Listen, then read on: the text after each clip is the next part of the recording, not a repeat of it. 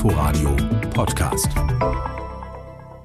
Der Name der chemischen Waffe Novichok bedeutet auf Russisch Neuankömmling. Es gibt davon rund 100 Varianten. Sie gelten als die tödlichsten Nervenkampfstoffe, die jemals hergestellt wurden.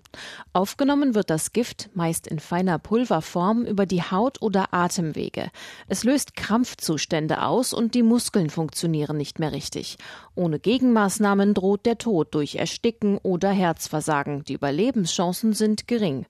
Das Mittel ist kaum nachweisbar und auch in geringen Dosen schnell wirksam. Übliche Gegenmittel können nur wenig ausrichten.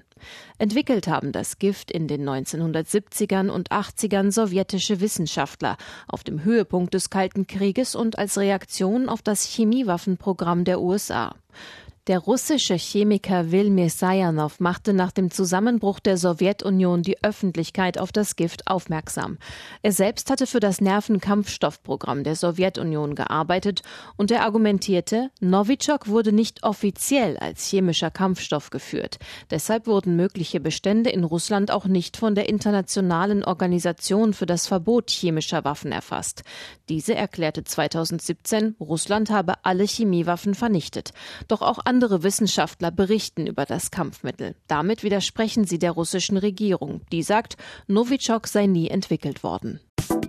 Inforadio Podcast.